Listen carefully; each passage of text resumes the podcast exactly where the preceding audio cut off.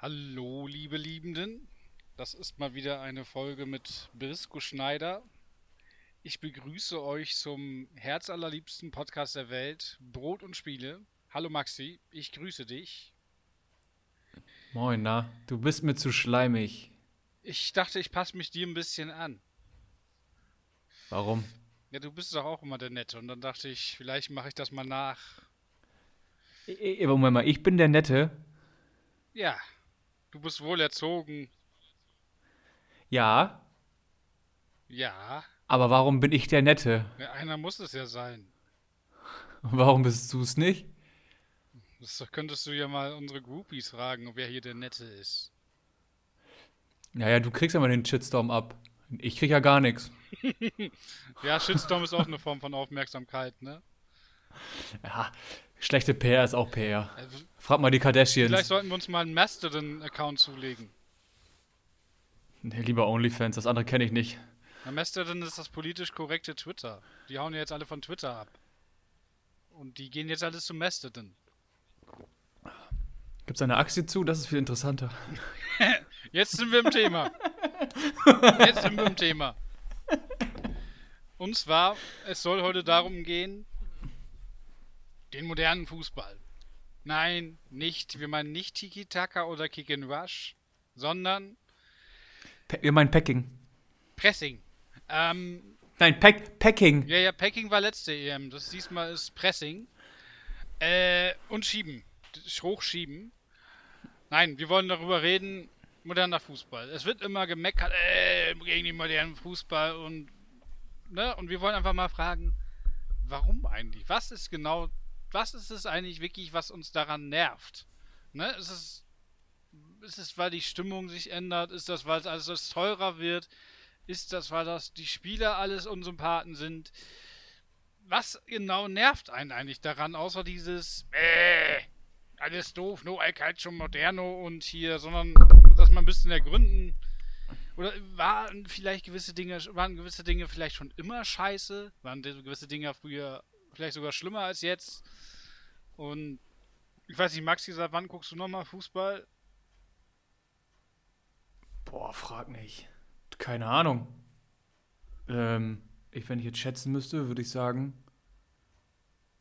bewusst Fußball das erste Mal wahrgenommen war, glaube ich, 2006 Heim-WM.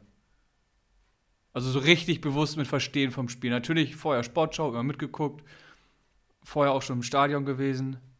Aber so richtig, glaube ich, wirklich Du warst- 2006. Erst im Stadion und Fußball hast du hinterher erst verstanden. Nee, verstanden habe ich es auch schon, aber so richtig so, boah, da passiert was, das habe ich aufgesogen. Die, was mir sehr bewusst ist, ist die Meisterschaft von Bremen 2004. Hast du da einen Äh, Wirkreiz oder was fühlst du da? Da werde ich ein bisschen sentimental. Bist du senil? Ich fand das, ich fand das, ich fand das damals sehr geil mit Elf Werder. Du hast dich gebessert. Ja, danke. Du dich nicht. Immer noch Rostock und Bayern-Fan. Fragt sich auch noch, wie das zusammenpasst. Ist Deutschland nicht. Aber dann, Deutsche Land. na, deutsche Land. Äh, ja, das war dann vielleicht, ja, 2004.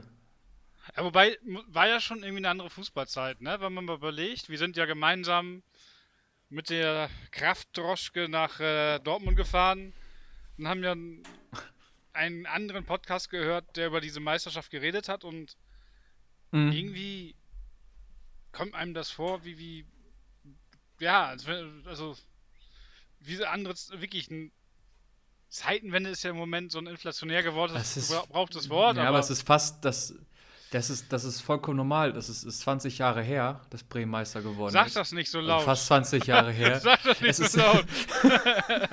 es ist fast 20 Jahre her, dass Bremen Meister geworden ist. Und es wäre tatsächlich schlimm, wenn der Fußball sich nicht weiterentwickelt Ich hätte. wurde danach konfirmiert an dem Tag danach. Alter, an den Tag danach kann ich mich nicht erinnern. Gesoffen habe ich auf jeden Fall nicht. Ja, die Konfirmation kann man sich gerade noch so merken. Also, Ey, da war ich 10. ach ja, du bist ja noch so jung. Nein, aber Da war ich. ich meine, ich war da Ja. schon Bayern-Fan und das hat mich auch da schon gestört, dass Werder Meister geworden ist, aber Ja, war eigentlich schon schön, dass so eine Mannschaft so, wo einfach die, die Mixtur stimmte, mit dem Miku, der schon ausgemustert war, mit dem Andi Reinke, der ja schon mit Kaiserslautern Meister geworden ist. Was weiß ich, was da für Holzfäller durch die Gegend rannten. Äh. Rollten, rollten. Ailton war ja auch da. Ailton, ja genau, einer rollte.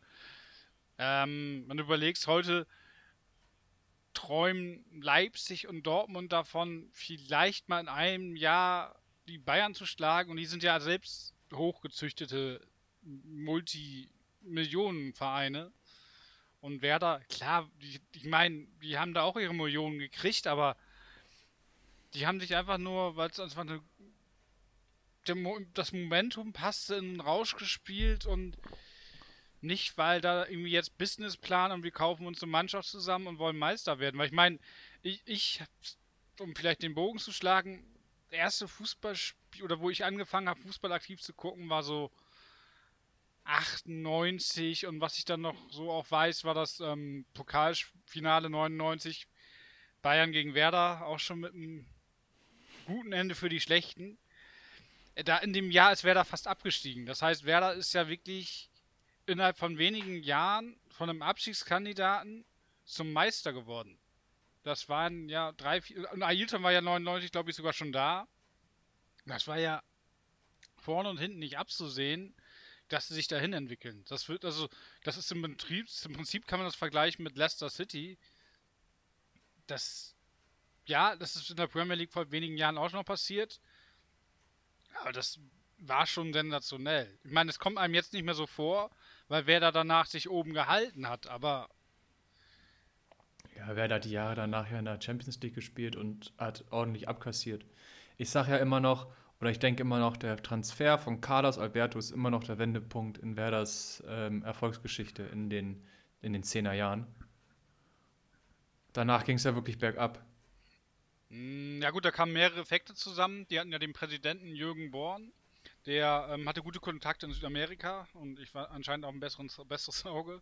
Aber ja klar, Werder hatte dann einen Miku, hatte einen Diego, hatte einen Özil.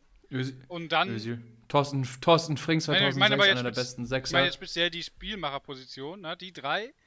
Und dann war Özil. Ja, unterschätzt, unterschätzt den Sechser nicht als Spielmacher. Unterschätzt Lass den mich bitte ausreden. Äh, Nein. Und du hattest jetzt diese, diese Dreierreihe und dann ist Ösi weggegangen nach, nach der WM 2010.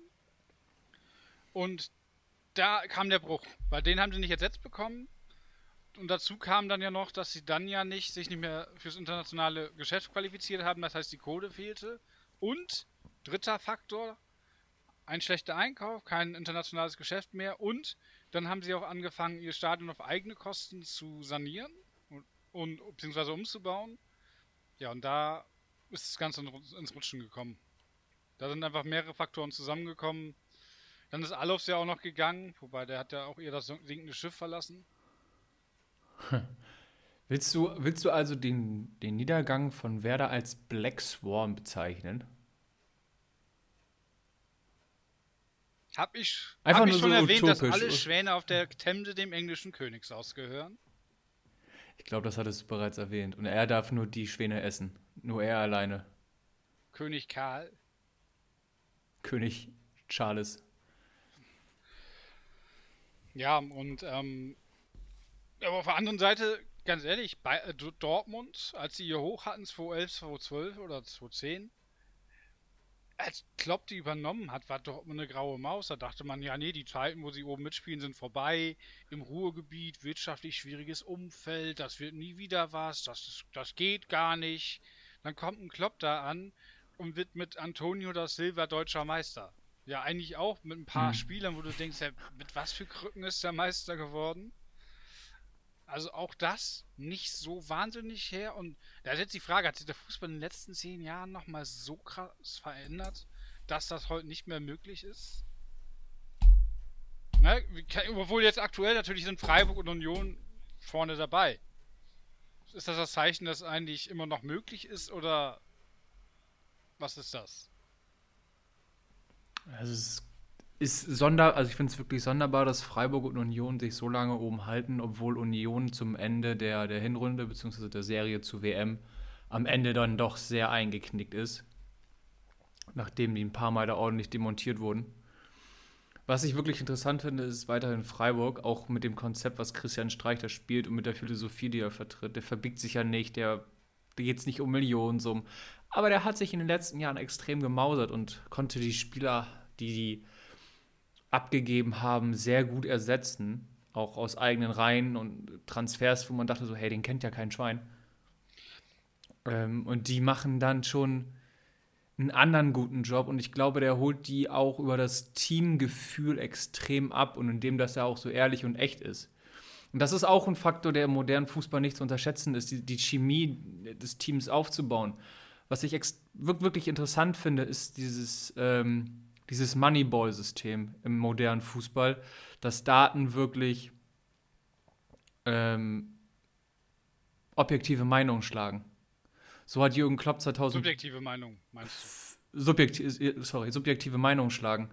Ähm, durch dieses Moneyball-System hat Jürgen Klopp extrem großen Erfolg nach Liverpool geholt. Okay, ähm, die Fanway-Gruppe hat auch wirklich dieses Konzept perfektioniert, auch im amerikanischen Sport.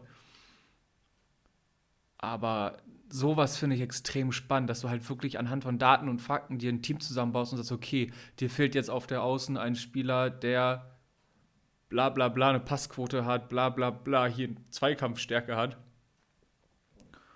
Ähm, und das, das macht Spaß, modernen Fußball. Ähm, ja gut, das, das ist natürlich ein, ein Aspekt.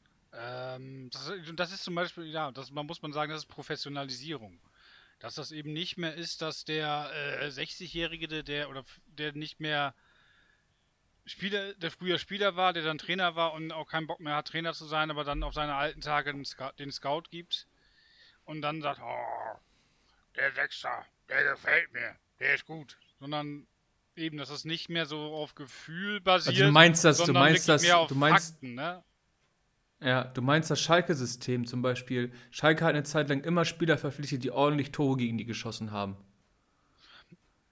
Wo man, wo man die Spieler vorher nicht kannte, Schalke, spielen gegen Schalke in der Euroleague und der Spieler schenkt den drei Tore ein und sagt sich, oh, der ist interessant, du spielst auf Edi Glieder an. Vom FC Super von ja, Pasching. Nee, nee, Timo Puki. Wohl sagt das nicht, der ist ja dann hinterher nochmal mit Norwich City in die Premier League aufgestiegen. Ja, überqualifiziert für die zweite englische Liga. Wobei Bayern hat ja, also das ist aber zum Beispiel, wenn man jetzt auch mal auf die Bayern guckt, die haben das ja gefühlt in den 90ern ja wirklich so gemacht. Die haben geguckt, wer schießt gegen uns viele Tore, den kaufen wir. Oder wenn so im Kicker die, die mit den besten Noten so, ne, kommt bei Schalke kommt ein Innenverteidiger auf, ein Thomas Linke, den kaufen wir. So wirklich so das Gefühl hast, Uli Hoeneß hat, Uli Hoeneß sitzt auf dem Sofa und sagt, den will ich haben. So lief das ja gefühlt. Und ich glaube, so viel anders war das wirklich nicht. Ich meine, wenn mir heute erzählt wird, ja, den, wenn, wenn den Mainz einen zweiten Linksverteidiger kauft und die dann erzählen, ja, und der ist 26 und dann sagen, ja, den haben wir seit der U15 im Blick, bla bla bla, dann denke ich mir so, ist hier kein Scheiß. Er hat doch früher in Mainz Bettwäsche geschlafen als Kind. Ja. Aber das ist natürlich auch eine Professionalisierung des Scouting. Also nicht jetzt nach anhand der Datenlage Spieler verpflichten und zu gucken, welcher Spieler passt in mein Spielsystem, sondern die Professionalität des Scoutings. Und das hatten wir auch schon in einer Folge dieses Jahr angerissen, dieser Jugendwahn im Fußball. Ähm, das ist, glaube ich, ein, ein Geschwür des modernen Fußballs. Und ähm, da werden Fußspieler wie Aktien behandelt, ne? Dass man sagt, ich will eine Aktie haben, ja, wie Wertanlagen, die noch, genau. nicht, nicht, noch nicht viel wert ist, aber noch steigt, die ich irgendwann verkaufen kann. Genau. Das Dortmund-Prinzip. Ja. ja. Also Dortmund hat das natürlich professionalisiert, hat in den letzten Jahren noch sehr viel Glück gehabt. Aktie, wobei Dortmund Und ist auch, der ist ja auch der Börsenverein Borussia, ne? Ja, ja, ja, du, aber durch den Verkauf von ähm, Mario Götze gab es halt zu dem Zeitpunkt echt viel Geld. Zu dem Zeitpunkt war das richtig viel Asche. Heute denkst du nur so, für 45 Millionen gewechselt. Ja, na und? Ähm, wobei das ist tatsächlich. Ähm, aber, aber, aber, aber, aber, lass mich kurz aus, meinen Gedankengang äh, aus, äh, aussprechen. ähm, dadurch, dass du halt äh, unerwartet für so einen Spieler oder einen Spieler, für den du kein Kapital eingesetzt hast, um ihn zu verpflichten. Wir reden jetzt nicht von Gehaltskosten oder sowas, sondern der kam ja auch aus der eigenen Jugend. Ähm, wenn du so einen Spieler verkaufst, ist das natürlich ein Geschenk für die Kasse. Da hast du nicht mal eben so 5 Millionen plus oder vielleicht 10 Millionen plus, sondern du hast 45 Millionen Euro und kannst damit wirklich auf dem Transfermarkt viele geile junge Spieler verpflichten. Also der Buchhalter sagt, da entsteht nur eine hohe Steuerlast. Das ist äh, problematisch. das Geld muss ja wieder weg. Dagegen kannst du ja spenden. Bist du besteuert für wohltätige Speck Zwecke spenden? Klar. Wovon träumst du? Sinkt deine Steuerlast. Kannst du von der Steuer absetzen. Ja. Ähm, nein, aber das ist halt zum Beispiel etwas, was ich ein bisschen schade finde. Früher, also einerseits gab es so Vereine wie Udinese Calcio, die einfach ein geniales Scouting hatten und nochmal irgendwelche Perlen aus Südamerika entdeckt haben. Oder Deutschland. Die dann einfach noch so, so einen Vorsprung hatten, was so einen gewissen Reiz gemacht hat. Und das andere war, äh, bei so Weltmeisterschaften, dann gab es nochmal die Spieler irgendwie aus dem Senegal, die keiner kannte, die da groß aufgetrumpft haben. Das gibt's ja alles nicht mehr. Die sind ja, auch wenn ich mich gerade darüber lustig gemacht habe, die scouten seit der U15. Also heute findet, fährt ja keiner mehr zur U17 Afrikameisterschaft, ohne dass Manchester United den kennt. Da wird ja keiner dann bei dem Turnier auf einmal groß aufschlagen und sagen, na ja. wer ist denn das? Naja, das gab's ja, war, war das, welche WM war das? 2002. Nein, nein, nicht, nicht, nicht Stimmt, die. da konntest du noch nicht denken. Ähm, oh, Costa, wo war Costa Rica denn so gut? 2014, glaube ich. War das 2014? Da kam ja ein äh, Kayla Navas nach oben. Das war so der, der letzte Spieler, den ich so im Gedächtnis hatte, der so richtig krass groß aufgespielt hat und danach eine Weltkarriere gestartet hat. Den kannte davor kein Schwein. Ja. Ja, das war noch so ein bisschen so. Oder, oder, oder der von, von Uruguay, der Musi, Mus, Muslera? Fernando Muslera. Genau, der dann ganz lange der bei Galatasaray vergammelt ja, wobei ist. eben Torhüter ist aber speziell, weil aber das ist, Ochoa könnte man ist, auch noch aufzählen. Auch geil. Ochoa ja. und Ospina. Übrigens alles lateinamerikanische Länder, finde ich auch spannend. Das ja gut, stimmt. das ist bei den Torhütern ist natürlich das Ding, dass sie oft irgendwie auf der Linie super spektakulär sind. Dass sie dann so ein, zwei Spiele haben, wo die wirklich alles wegfischen. Und die dann vielleicht andere Schwächen haben, aber ja, also deswegen, das fand ich, also deswegen, was, ich mag ja das selber, diesen Reiz des Unbekannten, dass man es noch nicht kennt und gesehen hat. Und das ist heute im Fußball, dadurch, dass alles so super gläsern ist, also jedenfalls für mich, der sich sehr viel mit Fußball beschäftigt, gibt es selten wirklich was ganz Neues, wo ich denke so, oh, das habe ich ja noch nie gehört. Ja, Fußball ist mittlerweile halt jeden Tag verfügbar. Weißt du, so Freitag guckst du erste Liga und zweite Liga, Samstag erste Liga, zweite Liga, Premier League, Sonntag erste, zweite Liga, Premier League, dann Montag Spiel, gibt's nicht mehr. Bald Damenfußball. Bald da, dann guckst du Montag Damenfußball, Dienstag ist Champions League, Mittwoch ist Champions League, Donnerstag ist bald auch Champions League, aber jetzt aktuell Euro League und Conference League und Freitag ist wieder Bundesliga. Also du hast mittlerweile in guten Wochen die Möglichkeit, immer und zu jeder Zeit Fußball zu konsumieren. Und das ist ja kein geil, ich gucke mir Fußball an, sondern du konsumierst es einfach nur. Ja, wobei. Du nimmst es, du, du, nimmst es ja nicht mehr so wahr, so, boah, geil, ist auf ein Fußballspiel, bist gehypt, weil du ein Fußballspiel sehen kannst, weil es was Besonderes ist, sondern du hast diese, diese Möglichkeit, Fußball zu gucken, ist halt immer verfügbar. Ja, wobei man muss ja nicht Pay-TV gucken, ne? Also deswegen, früher war es ja dann so, da hat man sich einen Keks gefreut, wenn unter der Champion, unter der Woche äh, Champions League die von, von, und wenn es Bayer Leverkusen gegen Sporting Lissabon war, dann hat man gesagt, egal, Scheißegal. es läuft. Gut, heute. Geil, Sporting Lissabon. Geil, Sporting Lissabon. Ja, Leverkusen, okay, Leverkusen fantechnisch immer scheiße, aber sportlich auch tatsächlich interessant. Ja, aber da war es aber auch noch so, du kennst die Spieler von Lissabon nicht alle so und dachtest so, boah, was ist denn das für ein Stürmer? Heute ist so, ja, die kennst du ja vorher schon alle, weil du, dann rufst du Transfermarkt.de auf und, aber trotzdem, ja, ganz ehrlich, das ist ja das, was ähm, ich in meinem Rant noch losgeworden bin, dieses, dieser Pay-TV-Scheiß. Lass ihn weg, dann kannst du am Sportschau gucken, Du kannst, ähm, dann guckst du dir Samstagabend, das, wenn du Zeit hast, das ähm, Zweitligaspiel an. Und Champ ja gut, aber es gibt kein Free TV mehr in der Champions League. Ich glaube aber, doch, doch, aber Donnerstag gibt es zum Beispiel noch Conference League.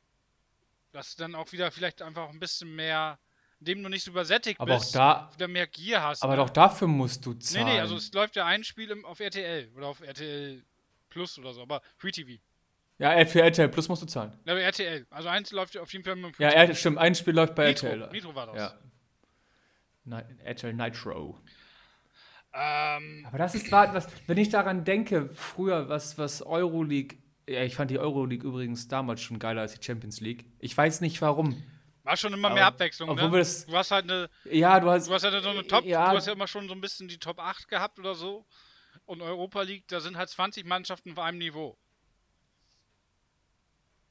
Ja, sollte so sein, ja. Außer Barcelona verkackt wieder die Vorrunde in der Champions League. Ähm, aber ich glaube, das Thema hatten wir letztes Mal auch mit, mit, der, mit der Euroleague und der Champions League schon. Ähm, ich will das auch gar nicht so, so vertiefen. Aber was ich sagen will, ist, ähm, dieser Reiz, Donnerstagabend diese Spiele zu gucken und dann auch Spiele, also Spiele von Clubs zu sehen, wo du dachtest so, ey, davon würde ich mir niemals ein Spiel angucken, wenn ich die Möglichkeit hätte, das im, in einer, bei Sky jetzt in einer Einzelauswertung zu gucken. Aber es wurde dir vorgesetzt, bei Kabel 1 oder bei Sport 1, und du musstest es fressen. Und du hast es gefressen und du hattest Spaß dabei, weil du dich in dieses Spiel reingefuchst hast, ohne ständig irgendwie auf Social Media zu hängen am Handy, dauerhaft einen Bildschirm zu haben oder die Ergebnisse vom Parallelspiel zu checken, weil damals gab es halt kein Kicker, keine Kicker-App, sondern es gab einen Rechner, wo du dich dran setzen musstest und aber dieses, dieses sich auf ein Spiel freuen, es anzunehmen, ohne zu wissen, was man kriegt und zu sagen, okay, ich, ich mag den Verein nicht, aber ich nehme das jetzt an. Ja, zum Beispiel Das weiß fehlt. ich früher noch, ich meine, Kicker Sonderheft war Pflicht und dann hat irgendwie Hertha BSC gegen Groschlin Grocik Diskobolia gespielt und du warst, du warst ganz fasziniert, so Bilder aus Polen zu bekommen. Ne, dass dann Hertha in, in Polen da irgendwo gespielt hat. 2001 oder sowas. Oder 4. Und dann waren dann nur Spieler mit unaussprechlichen Namen und ja, es war irgendwie geil. Es war halt so eben, dass dieser Reiz des Unbekannten, ne? Und heute, ja, eben, du würdest tm.de, kicker.de aufmachen und ja, okay, Marktwert und war vorher mal da und ja, mh. also im Prinzip stellen wir ist fest. auf einer gewissen Art und Weise lustig, aber auch irgendwie fragwürdig. So verliert er komplett den Reiz. Du, dann bildet sich nicht mehr ein, oh, der Spieler, der könnte richtig gut sein. Guckst Transfermarkt.de so, ja, Gerüchte mit Dortmund, Leverkusen, Bayern, mh, spielt bei Slavia Prag, ist 19 Jahre alt und hat einen Marktwert von 30 Millionen. Du so, what the fuck? ähm, also wir stellen fest, ein Faktor ist zum Beispiel Übersättigung. Definitiv, die Übersättigung vom Fußball. Ja, deswegen, ich verstehe das nicht.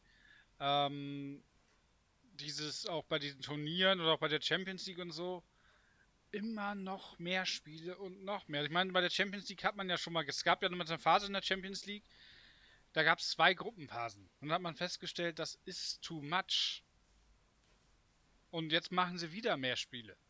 Weil klar, die, also das ist ja mega kurzfristig gedacht. Natürlich mehr Spiele, mehr Absatz. Aber dass das halt zu einer Übersättigung führt und vor allem das einzelne Spiel verliert ja auch mal an Bedeutung. Guck dir den US-Sport an, das ist nicht im Football, aber d- 148 Spiele, ja, da brauchst du ja auch nicht mehr jedes Spiel gucken. Wenn du da dreimal verlierst, ist das auch egal.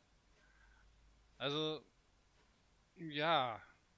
Wobei ich muss, da fällt mir ein, das ist für mich wiederum ein Problem, wenn ich irgendwie Football gucke. Klar kenne ich hier und da die Quarterbacks, aber diese Reihen an namenlosen O-Linern, ich weiß nicht, das mag ich auch nicht. Ich hab's dann lieber, zumindest bei einer Mannschaft, wenn ich wenigstens bei einer Mannschaft weiß, wer da spielt. Also ich krieg bei, bei keinem Team alle Spieler zusammen. Du kennst immer nur die Stars, weil die, weil die Spieler halt auch super austauschbar sind. Vor, okay, jetzt ein O-Line ist nicht austauschbar, das will ich jetzt nicht sagen. Wenn O-Liner ausfällt, hast du ein Problem.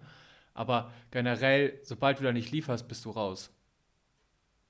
Und das ist halt vielleicht im, im, Fußball noch eine Sicherheit, dass du längere Verträge hast und nicht sofort gecuttet werden kannst.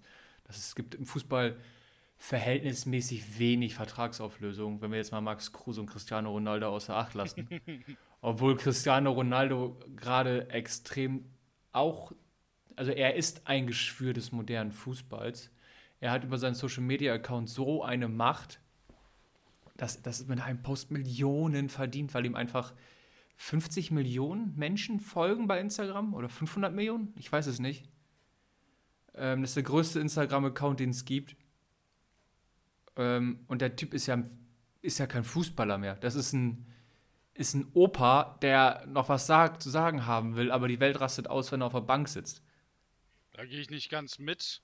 Ähm, äh, er akzeptiert seine Rolle nicht so ganz. Dass er, er müsste so ein bisschen einen Elder Statesman geben, aber ja, das ist zum Beispiel auch ein, tatsächlich ein Problem des modernen Fußballs, ist diese Extre also klar gab es früher auch schon Maradona, klar, aber diese extreme ja, Macht, die, so ein Mbappé, den PSG, die, die, konnten dem ja nicht mehr mit Geld bewegen, mit noch mehr Geld, weil er gesagt hat, ist äh, 100 und 150 Millionen ist mir scheißegal.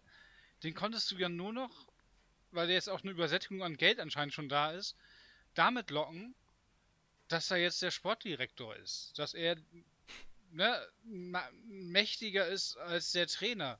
Also er könnte ja wahrscheinlich, wenn er zum, zu Al-Khalifi geht und sagt, der Trainer passt mir nicht, dann ist nächsten Tag der Trainer weg. Und das ist.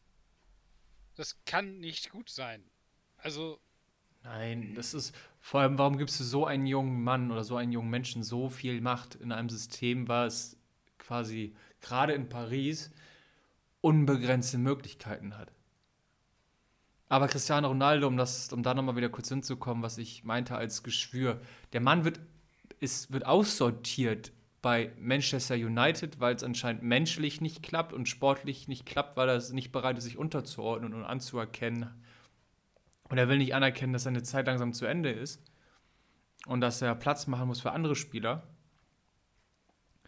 Da wechselt, da ist einfach ein zweieinhalb Jahresgespräch für 200 Millionen in Saudi-Arabien im Gespräch. Ja, wobei da winkt er ja ab. Da denke ich, da winkt er ja ab. Da, da, ja, das ist, weiß ich noch nicht, ob er da abwinkt. Vielleicht versucht er auch gerade zu sagen, okay, ist gerade WM, ich will, ist, ist, ist, äh, ich will mich gerade auf was anderes fokussieren, weil Portugal spielt gerade keinen schlechten Fußball, soweit ich das gelesen habe.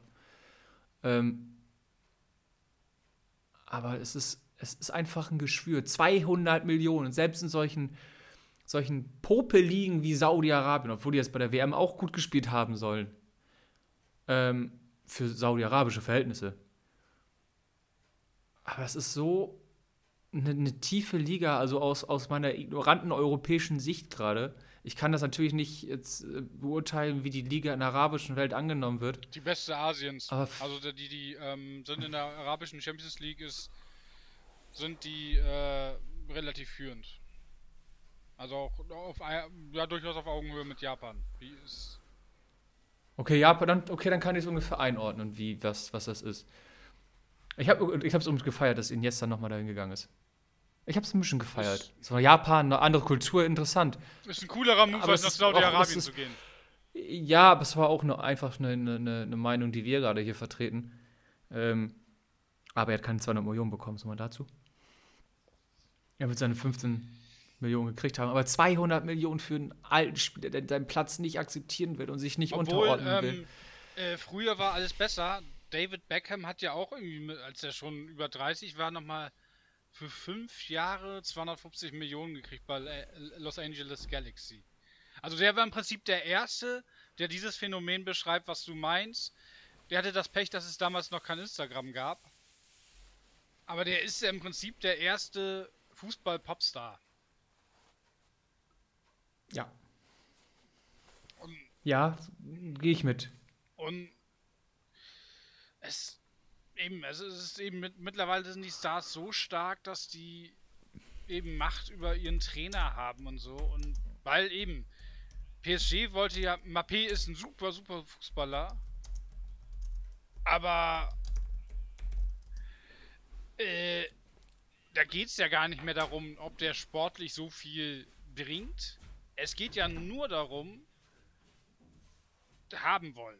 Ich will diesen Player haben, ich will seine Follower haben, ich will äh, als PSG will ich den besten französischen Spieler während der WM in Katar als katarischer Einwahl mir in der Mannschaft haben. Und äh, es ist, ja, das ist auf jeden Fall eine sehr ungesunde Entwicklung, weil es, das ist das Sportliche, steht halt immer mehr im Hintergrund. Es gibt, geht immer mehr um Marketing. Und das ist ja sogar ein Phänomen, was, was wir jetzt beim VfB Oldenburg erlebt haben. Da äh, ist dann ein Niklas Wilson Sommer, der ist als sportlich ist der irgendwann in der zweiten Halbzeit kurz vor Schluss eingewechselt worden. Also eine graue Maus. Und der hatte aber nach dem Spiel den größten Fanauflauf. Ich will jetzt nicht einen alten weißen Mann spielen, der sagte, E-Sports ist scheiße, aber es, ist, es, es zeigt einfach, dass das, was auf dem Platz passiert, nicht mehr so sehr im Vordergrund steht. Und das ist halt ein Problem. Also ich, ich bin wirklich Fan des Sports, auch von dem Drumherum. Ich, ich liebe Fußball. Und ja, aber wenn dann so ein, so ein ja gut, ich weiß nicht, ein anderes Beispiel wäre ja gewesen, ein Fußballspieler, der gerade einen Schaderfolg hat und bei Waldhof Mannheim auf Ersatzbank sitzt würde mich genauso nerven. Das heißt, das ist nicht, weil es ein, ne, ein, neues Phänomen ist, E-Sports und der wird gefeiert, weil er viele Follower bei Twitch hat. Aber es, es soll da nicht um die Frisuren von denen gehen, nicht um die, die scheiß Schuhe, sondern schießt er viele Tore, macht ein geiles Dribbling. Du hast die Tattoos vergessen, die vielen Tattoos. Fußballer und Tattoos. Frisuren und Fußballer und Tattoos. Ist das erlaubt? Äh, in Deutschland ja. Müssen die nicht abgeklebt werden oder so? Nee, das, wo war das? Das war in China. Ach, China, das, obwohl die, die weichen ja auch ab von einer vernünftigen Corona-Politik, die werden ja auch nachlässig. Vernünftige Corona-Politik. Ich finde die völlig ausgewogen. Ja, definitiv ein Fall, alle in Quarantäne. Ich finde auch in Katar, äh, da müssen, da stimmt das Verhältnis von Arbeitgebern und Arbeitnehmern noch hier Gewerk Gewerkschaften und den ganzen Blödsinn. Also was, was bilden die sich eigentlich ein? Die sollen arbeiten. Sollen das verstehe ich nicht. Nicht? Wieso verstehst du das denn nicht? Die sollen froh sein, dass sie überhaupt Arbeit haben. Sollen froh sein, dass sich jemand dafür einsetzt, dass die ins Land kommen dürfen und für die arbeiten dürfen und dass die ja, genau. Also in Deutschland sind wir gerade dabei und diskutieren, wie wir Fachkräfte ins Land kriegen. Das Problem hat Katar nicht. Die haben ganz, nee. ganz viele Fachkräfte im Land. Und beschweren sich nicht über Überfremdung.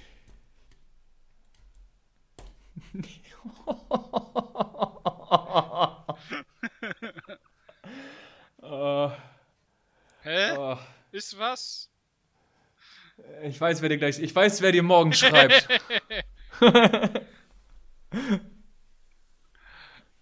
ähm, ich habe mich gerade über Niklas Sommer ausgelassen. Was hältst du denn davon? Aber wer ist Niklas Sommer? Hast du die Story nicht mitbekommen? So, zur Info, äh, nee. Maxi war gerade mal für. ich, ich musste hier mein alkoholfreies Weizen wegbringen er säufte mal während der Sendung. Also, das ist jetzt das Geheimnis. Alkoholfreies Weizen, alkoholfreies Weizen, ne? Und saufen. Maxi drückt sich während der Sendung immer richtig einen rein, damit, er, damit die Zunge lose wird. Ist übrigens auch eine Podcast-Ideenfolge, die wir definitiv nochmal umsetzen werden. Dann machen wir richtig blaue Stunde. ja. Nein, also gegen Waldhof Mannheim ist nämlich nach dem Spiel gab es noch einen äh, Auflauf von Groupies, den wir natürlich auch gerne hätten. Äh, und zwar Niklas Sommer, der ist irgendwie nach 85. Minute eingewechselt worden. Und danach hatte der 100 Fans vor sich stehen, weil er halt einen dicken, fetten Twitch-Kanal hat. Zusammen mit Sidney Friede, den kennst du. Den Namen habe ich schon mal gehört. Aber ich kenne den sonst nicht. Ich bin da nicht so bewandert, Obwohl, was das hast das angeht. von ich bin Hertha aus dem Alter raus. Ähm, Von Hertha 2, ja, von Hertha 2. Oh, jetzt habe ich hier gerade. Äh, jetzt haben wir gerade technische Leute, Struggles. ich glaube, wir haben gerade ein technisches Problem. Aber Du warst, kann- du kannst du doch mal wiederholen, was du gesagt hast. Du warst gerade. Ach nee, das wird ja auf der Audiospur drauf sein. Du musst das einfach so tun, als würdest du weiterreden. jetzt hast du den, äh, hast du es versaut. Wir waren bei Sidney Friede, den du nicht kennst, Mhm. aber du kennst den von, von Hertha, diesen Dings da. Ja, den kenne ich. Und Den kenne ich. Mo. Mo. Mo Also sowieso. mehr auch, mehr auch nicht. Ja, ähm, Ja. Na, ich habe das gerade mal verglichen mit einem Fußballspieler, der ne- einen Chart-Hit hätte. Fände ich auch Ja. nervig. Das heißt, es geht ja gar nicht mehr gegen E-Sport, sondern dass das ist immer wichtiger, was Fußballer außerhalb des Platzes tun. Und eigentlich soll es doch darum gehen, was wir auf dem Platz tun. ja, wenn du in der dritten Liga kickst, kann dein Starterfolg auch nicht so hoch sein. das müsstest du ja nicht in der dritten Liga kicken. Nein, okay. Äh, nein, aber was ich an dem Punkt finde, ist, man sagt immer, ja, die Spieler, das sind heute alles nur Idioten. Also mal ganz ehrlich, Thomas Berthold ist einer unserer 90er Weltmeister, der ist heute Schwurbler. Also deswegen finde ich immer, ich finde es ja gut, wenn sich ein Leon Goretzka oder Fußballer, wenn die sich positionieren. Aber ich finde es schwierig, wenn ganze Mannschaften irgendwie sich positionieren soll, weil innerhalb, innerhalb von Mannschaften bestehen ja auch immer verschiedene Meinungen. Und ganz ehrlich, willst du von einem Thomas Strunz wissen, was der politisch denkt? Ich glaube, da, da, das wollen wir lieber nicht wissen. Na, also, ich- wir sagen immer, Fußballerspieler sind Idioten, die sonst unter der Brücke schlafen würden. Und dann heißt mal, ja, die sollen ja auch Werte vertreten. Äh, ich weiß nicht, was die für Werte. also, Max Meyer. die Max Wer- Meyer, was glaubst du, was der für Werte vertritt? Monetäre. Ja. Genau wie sein Vater. Ja, und ne, dann, dann immer zu sagen, äh, also ich finde da, ich finde es gut und es sollte denen erlaubt sein, aber, oh, weil, weil, weil weißt du, was, was das Nervige ist, wenn Olli Bierhoff mir kommt mit der One Love Binde, dann ist das nur Marketing. Dann ist, da macht er das Ja. nur, weil das gut ankommt. Und dann finde ich das scheiße. Und das Ding ist bei denen, wei- so, du erinnerst dich an diese Aktion mit diesen T-Shirts mit, mit der 30 drauf oder so. Irgendwie die 30 Ja. Menschenrechte. Und dann hinterher ist zufällig ein Video aufgetaucht, das hochprofessionell war, wo die Mannschaft selbst die T-Shirts bemalt hat. Dann denke ich, dann, lass den Scheiß. Wenn das nicht wirklich von, vom Ja, Herzen kommt, ja, dann, dann, dann bitte, bitte macht damit keinen Profit. Damit, dass ihr den Leuten erzählt, dass ihr für Werte einsteht. Ja, aber gerade so eine Nationalmannschaft, die kannst du halt super leicht ins Schaufenster stellen.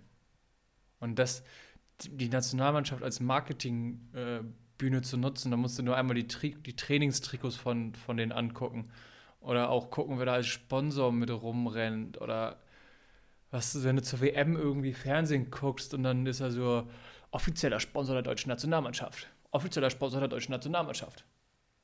Offizieller Wettsponsor der deutschen Nationalmannschaft. Denkst du so, ja, ihr verkauft Von euch. Danone. Und das ist auch ein Teil, und das ist auch ein Teil des Wobei- modernen Fußballs. Ja, wobei ist das so modern? Ich meine, äh, früher, Die Vereine machen das, die Vereine machen das die alle. Nationalmannschaft hat doch schon in Natürlich- den 70er Jahren Buenos Dias, Argentina.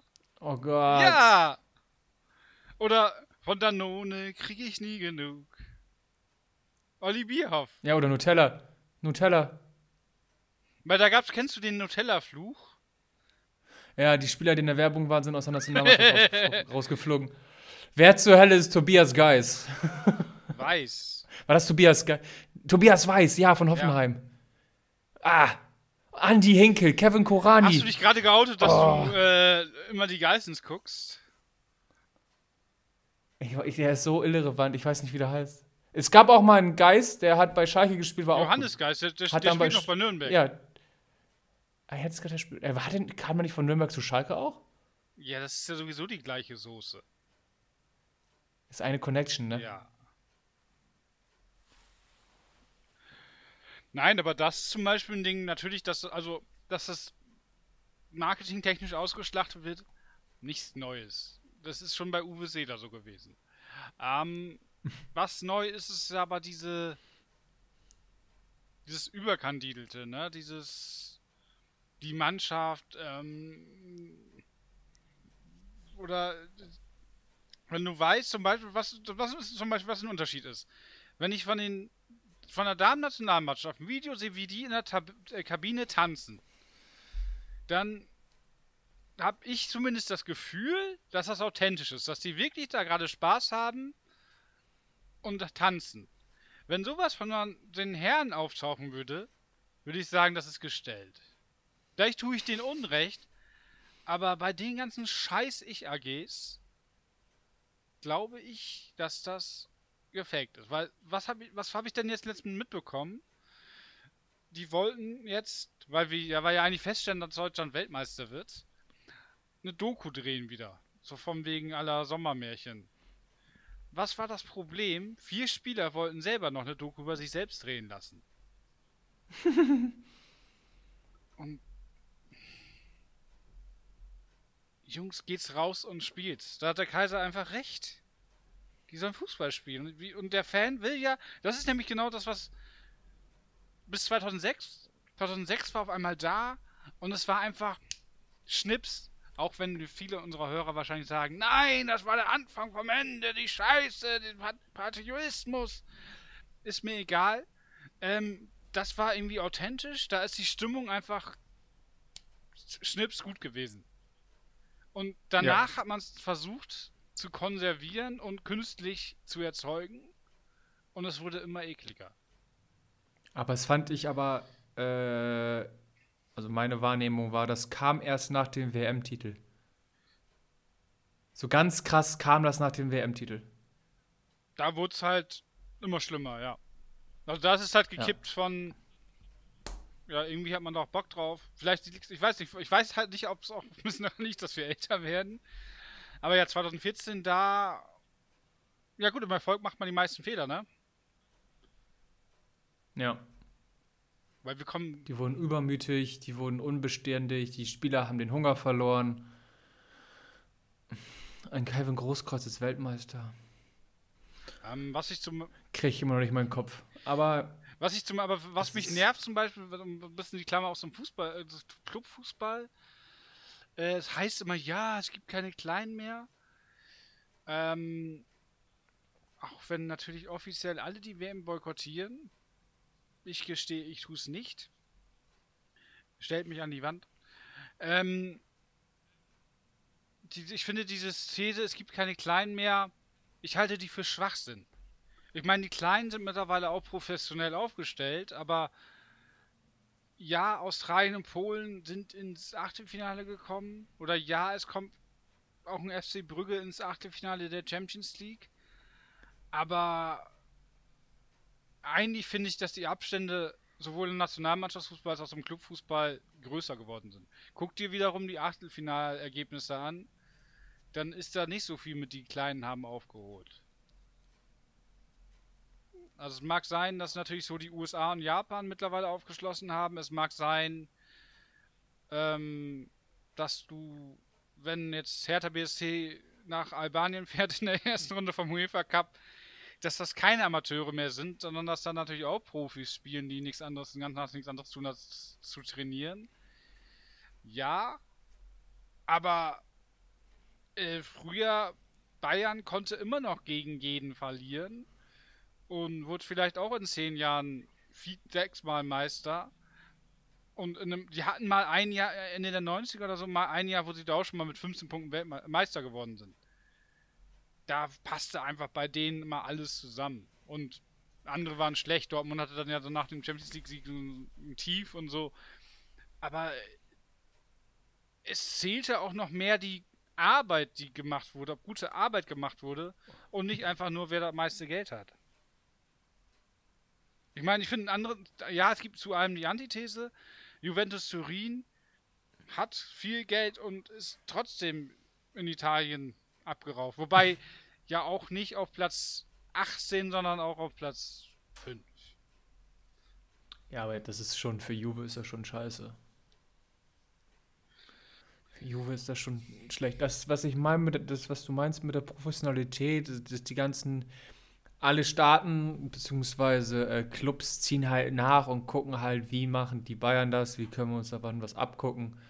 Ähm, und wie ich bereits am Anfang der Folge sagte, finde ich gerade so Freiburg, dass die, die haben's, müssen ja irgendwie hinkriegen. Die müssen ja irgendwie die richtigen Knöpfe drücken, sonst werden die ja nicht da, wo sie sind. Und ähm, aber auch die Lücke, die du angeschlossen hast oder angesprochen hast, wird auch immer größer werden, weil das Prämiensystem in der Champions League äh, ist halt auch so, dass die, die am meisten kommen, am meisten Geld haben. Und wenn Bayern halt regelmäßig ins Halbfinale oder ins Viertelfinale der Champions League kommt, gibt es halt auch echt viel Asche. Ähm, ich habe mit Union und Freiburg habe ich eine Antithese.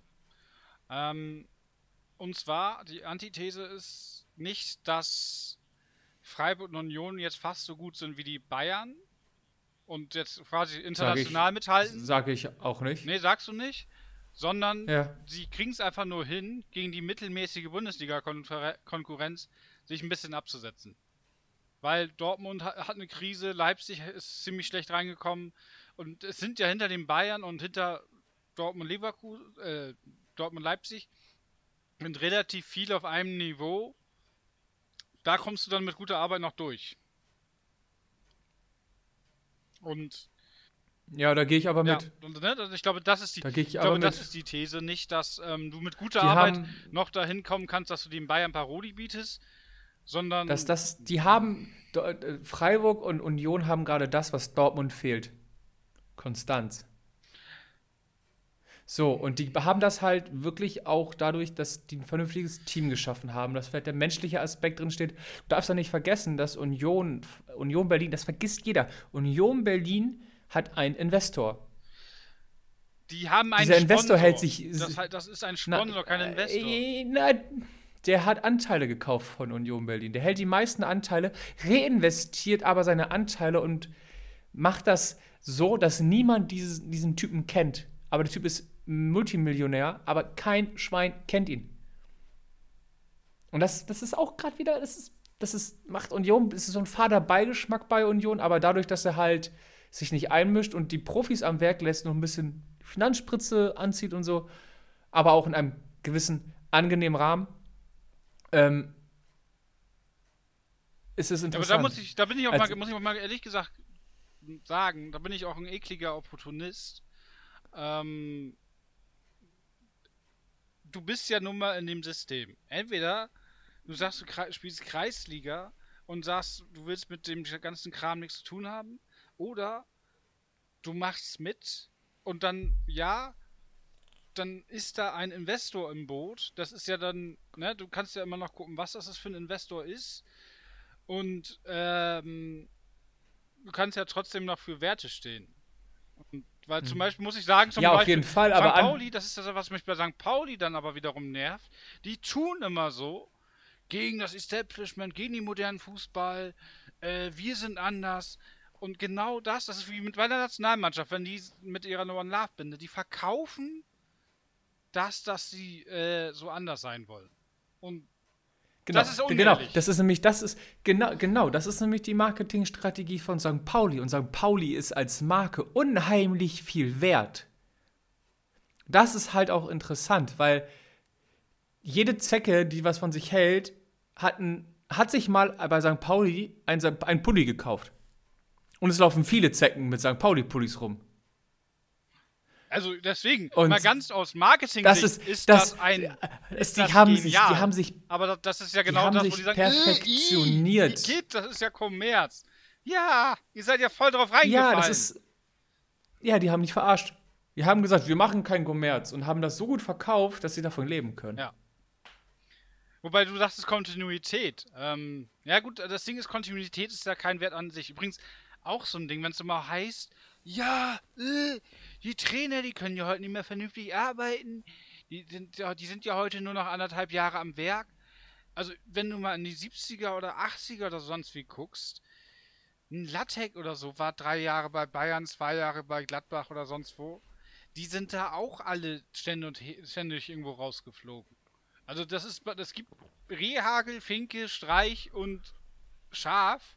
Ansonsten sind die Trainer immer alle zwei, drei Jahre irgendwo geblieben und dann wieder weg. Das war noch nie anders. Also da, das ist zum Beispiel so ein Ding, wo ich immer sagen muss, wenn da immer gesagt wird, ja, heutzutage, das war noch nie anders. Das ist Schwachsinn. Also wenn Trainer, wenn Trainer drei Jahre oder vier Jahre beim Verein im Amt ist, ist das gut.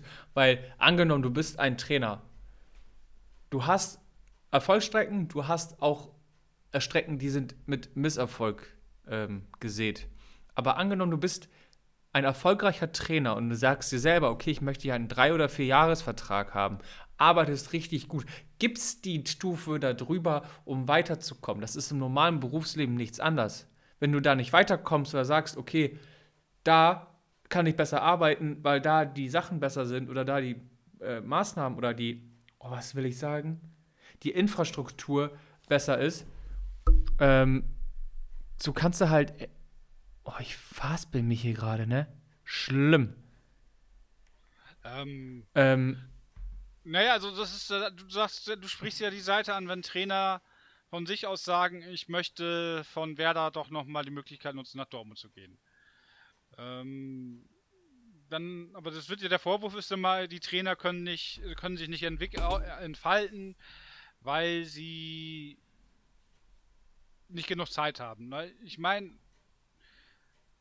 Kontinuität ist ja kein Wert an sich. Kontinuität ist ja, ja das ist so ein bisschen Henne-Ei-Prinzip, dass natürlich, wenn du erfolgreich bist, dann bleibst du auch. Und klar muss man manchmal durch, Durststrecken durchstehen. Aber ich meine, ich weiß nicht, ob Schalke jetzt an einem Dimitrios Gramotzes hätte festhalten sollen. Ne? Also dann. Das sind, das sind, das sind mal vereinspolitische Fragen und ähm, aber was ich sagen will, ist, natürlich arbeitest du dich im Berufsleben auch hoch und so ist es als Fußballtrainer. Wenn du Erfolg hast, gehst du weiter nach oben und wenn du Misserfolg hast, klopft halt auch mal ein Viertligist oder ein Drittligist an und sagt, hallo, willst du bei mir arbeiten? Ich meine, was, was zum Beispiel geregelt werden könnte, dass das wird ja wohl irgendwie möglich sein. Was ich pervers finde, sind äh, Ausstiegsklauseln. Ich lese ja gerade dein Buch äh, Football Leagues. Ähm, das ist ja dann immer dieses, das impliziert ja schon immer, dass ich gehe. Du unterschreibst einen Vertrag hm. mit, dem, mit dem, mit dem Wissen, du willst danach sowieso gehen. Ähm, ja. Das, ich meine, das wird es früher auch schon gegeben haben, dass du sagst, ja komm, gehst du wirklich als Norweger direkt nach England oder gehst vielleicht noch zwischendurch nach Holland? Aber dieses direkt eine, eine Ausstiegsklausel, das schon verschriftlichen, dass du eigentlich schon wieder weiter willst, das ist nämlich das Problem bei Dortmund, dass sie nur Leute haben, die mit dem Kopf schon wieder beim nächsten Verein sind. Und das ist übrigens, jetzt habe ich etwas, was mir die ganze Zeit schon im Kopf rumschwirrt. Was im Fußball nicht mehr funktioniert, im modernen Fußball, ist der Trickle-Down-Effekt. Und zwar, dass nämlich dann, keine Ahnung, eine Mannschaft aus Moldawien seinen Spieler nach Kroatien verkauft, von Kroatien nach Belgien und von Belgien jetzt nach England und dass das Geld dann immer quasi nach unten sickert. Mittlerweile kaufen ja die mhm. Engländer direkt in Moldawien und verleihen den dann nach Belgien oder so.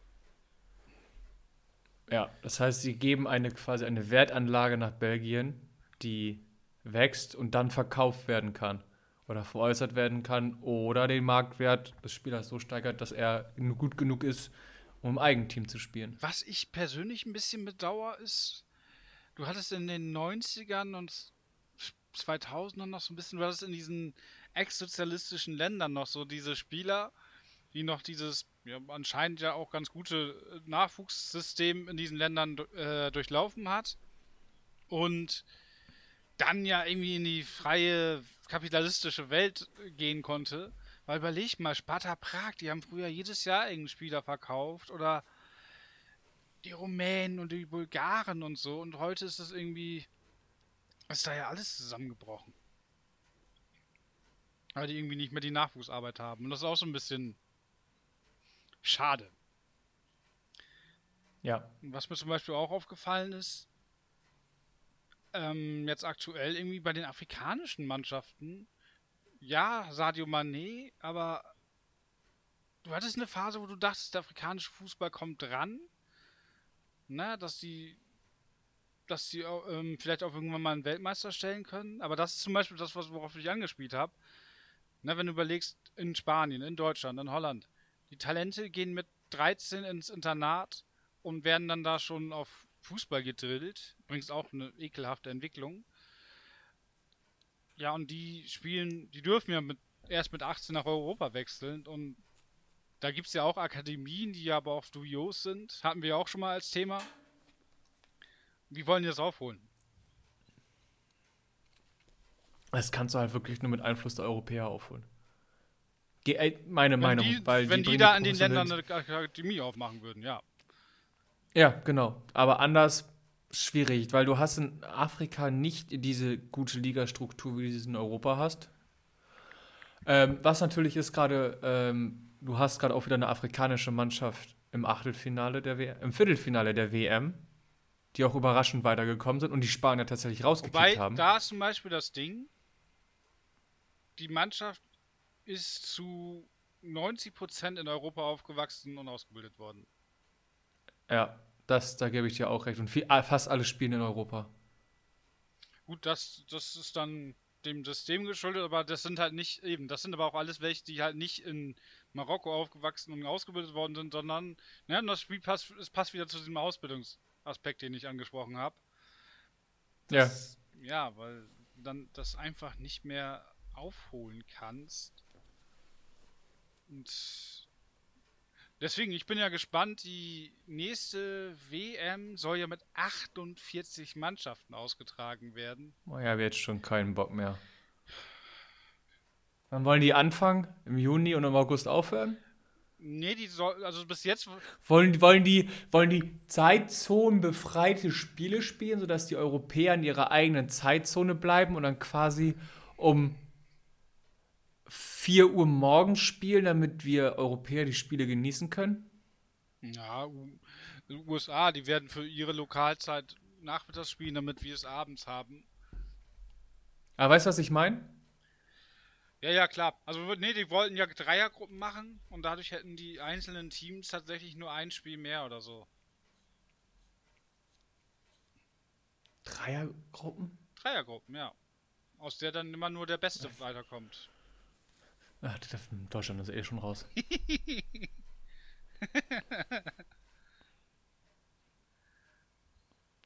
Ich habe meinen Boykott übrigens nicht geschafft, ne? Obwohl, in meinen Augen habe ich meinen Boykott geschafft, weil ich mich nicht bewusst dazu entschieden habe, ein Spiel zu gucken. Aber ich bin leider nicht drum herum gekommen, das äh, Spiel gegen Costa Rica zu Wie gucken. gesagt, ähm, werft. Steine auf mich. Äh, ich habe nur gelesen, weltweit gibt es Rekordeinschaltquoten. Also sehr wirkungsvoller Boykott. Klasse. Die Ja, Deutschen haben ja. mal wieder dem Rest der Welt vorgemacht, wie es zu funktionieren hat und keiner macht mit. Richtig. Richtig. Eine, eine nette Anekdote möchte ich noch erzählen zur WM. Ich habe durch den Sieg von Japan und das äh, die zwischenzeitliche Führung von Costa Rica ein bisschen Geld gewonnen. Du beschwerst dich hier jetzt gerade eine Stunde lang über den modernen Fußball und Kommerz. Und jetzt erzählst du den Leuten, ich habe damit Geld gemacht. Ah! Ja, aber man, man kann ja, man, man darf ein System ja kritisieren, aber das System ja für seine eigenen Zwecke missbrauchen. Also bist du genauso ein Opportunist wie ich. Das ist- finde ich gut. ja. Ich sag ja, wir müssen an dem System spielen. Also, ich würde ja auch am liebsten nur, nur EVs in der Bundesliga haben, aber Du würdest, hättest, würde, all, angenommen, Elon Musk würde dir 1% seiner Aktien schenken, würdest du alle verkaufen, okay, du, der Markt würde ein bisschen down gehen, weil du den Markt beeinflussen würdest, aber du kannst mir nicht erzählen, dass du nicht den VfB Oldenburg kaufen würdest. bist, bist du bescheuert? Ich versenk, ich verbrenne mein Geld doch nicht. Aber das ist übrigens etwas, Entschuldigung. ähm, bevor wir aufhören, das ist übrigens Aber einfach nur, aber einfach nur so als Ja, Gedankengang. aber das ist zum Beispiel etwas, was, ähm, wo ich mir das Leben auch immer sehr leicht gemacht habe. Also besagt ein, ein guter Freund, guter Freund, so gut kennen wir uns gar nicht, aber äh, ein, ein, ein treuer Hörer, Stefan aus Duisburg, schöne Grüße, er spricht immer von Fernsehfußball. Und ähm, das konnte ich bis zu dieser Saison mal wunderbar trennen. Es gab VfB, die heile Welt, wo ich ja für den Erhalt des EV gekämpft habe und gegen die GmbH. Und dann habe ich mir Champions League angeguckt. Das waren immer zwei verschiedene, das hatte nichts miteinander zu tun. Und jetzt ist der VfB in der dritten Liga, kriegt Pay-TV-Kohle von Magenta und jetzt kann ich das nicht mehr trennen. Das ist ein Problem. ja, aber ganz ehrlich, bei dem einen geht es so ums Stadionerlebnis und die Stimmung und in der Regionalliga, e-, egal. Ähm, ne? Aber du weißt, was ich meine. Das andere ist, da geht es um den Sport. Und jetzt prallen da. Beim VfB geht es um. Das, das, da prallt gerade alles aufeinander. Kämpfen um, um, die, um das. Oh, immer, ich habe heute Wortfindungsstörung. Ich bin echt. Schlaganfall. Auf. Ach nein, Gottes Willen, ich mache einen Abendtest, ich kann lachen, alles gut. ähm, es prallen da zwei Welten aufeinander. Ne? Einmal die sportliche Daseinsberechtigung in der dritten Liga, den Klassenhalt und äh, die finanziellen Mittel dazu. Ähm, aber ich möchte die Folge gerne abschließen. Ich bin echt auf. Ich glaube, wir haben heute genug Bullshit gelabert und ich glaube, ich habe ein Zitat. Mal gucken, ob ich es noch richtig hinkriege. Es kommt aus meinem Kopf. Wir waren letzte Woche ähm, bei einem anderen Podcast, wollten uns was abgucken, waren beide bitter enttäuscht. Begeistert also, waren wir nicht. Begeistert waren wir nicht, aber ein Spruch ist mir relativ gut im Kopf geblieben. Ähm, okay, zwei Sprüche. Du hast auch einen Spruch, den hast du mir letztens sogar noch geschickt. Ich hau nämlich meinen raus und du haust nämlich deinen raus. Und dann soll es das für dieses Jahr gewesen sein. Ähm, und zwar ging es darum, ähm, die besten Absagen für einen Trainer der Kreisklasse. Und ein Spruch war: Trainer, ich kann heute nicht meine Lieblingskuh kriegt ein Kalb.